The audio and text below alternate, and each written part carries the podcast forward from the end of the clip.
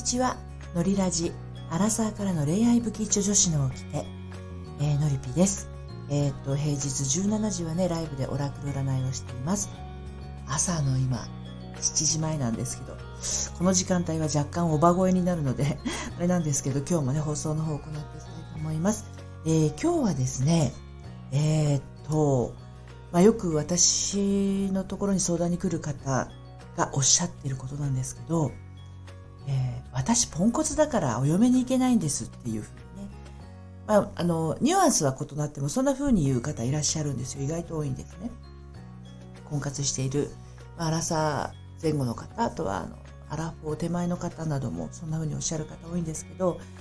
あの、ポンコツはお嫁に行けないとか、ポンコツだから恋愛恋愛ができないとかね、うん、ポンコツには彼なんかできないみたいに思ってる方とってもちょっと多いので、あの、お話をしたいと思うんですけど、まずですね、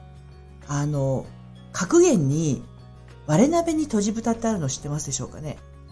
うん、あの、この言葉そのものはですね、あの、どんな、あの、なんていうかな、破損した、壊れちゃったお鍋にも、まあ、それ相応の蓋があるっていう、そのものの意味としてはそういうことなんですけど、まあ、結局ですね、これあの結婚相手のこと、あの配偶者のことについてね、あの話している例えになりますね。あのどんな人にもふさわしい配偶者がいるものだっていう例えなんですね。でまあ、あのネットで検索すると何においても似通った程度のもの同士が良いという例えっていうのがあるんですけれどあのポンコツの人ってまずその自分と似通った人がいるかどうかすらわからないというか私みたいなポンコツいないよなって思っちゃってる。でうんと、自分でポンコツと思ってる人って、あの、その自分のポンコツを愛していないところがあるので、ポンコツな男性見ると嫌だって思っちゃうんですよね。同、同族嫌悪みたいな感じかな。そう。で、自分がポンコツっていうのをある程度こう認められるようになると、あの、その自分のポンコツ加減がですね、愛おしくなってくるんですよ。こんなポンコツな私だけど、可愛いとこあるんだよなとかね。自分で自分を受け入れるっていうのは、まあ自己承認とか、まあそれがこうね、積みが上がっていく自己肯定感みたいに言いますけれど、まあつまりその自分のポ、愛しきポンコツだとなると、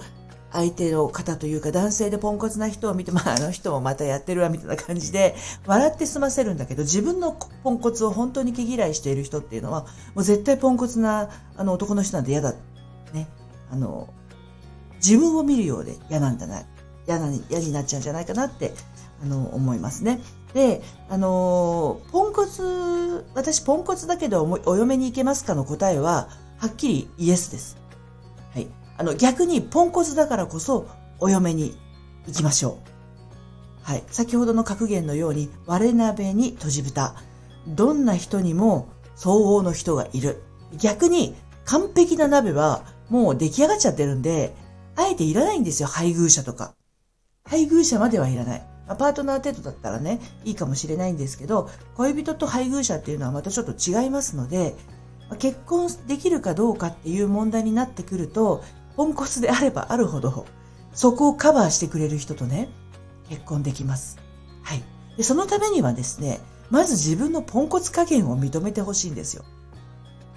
いかに自分がポンコツかっていうところ、あの、飾らずか、ごめんなさい。飾らず気取らず受け入れるっていうところからです。自分のポンコツが受け入れられると、ポンコツな人を見たときに、あの人もポンコツだな、可愛いな、そっかそっか、完璧じゃなくていいんだよ人間はっていうところからスタートですよね。で完璧を目指している人ほど、自分がポンコツってことに気づいてなかったりも するんですよね。ですので、完璧な人はいない。そもそも。世の中には。みんなそうやって、あの、人と人とのつながりの中で、あの、ないとこを補い合いながら、あらゆる人間関係が回っていますので、そう。そうそうそう。あの、私、あの、経理関係のお仕事とか絶対できないんだけど、職場には経理がね、得意な人が経理をやっていたりするわけじゃないですか。で、きっと、その経理の人からすると、こうやってペラペラ人前で喋ったりとかね、あと、私テレアポは全然好きじゃないですけど、テレアポをするなんて考えられないってなるじゃないですか。だから自分の周りっていうのは自分ができないことを補う人が揃っていたりもするので、まずは自分がいかにポンコツかを受け入れる、そこからです。でそこを認められた人から嫁に行ってます。実は。ポンコツだけでお嫁に行けますかの答えは、いけます。はい。では今日はここまでにします。それではまた。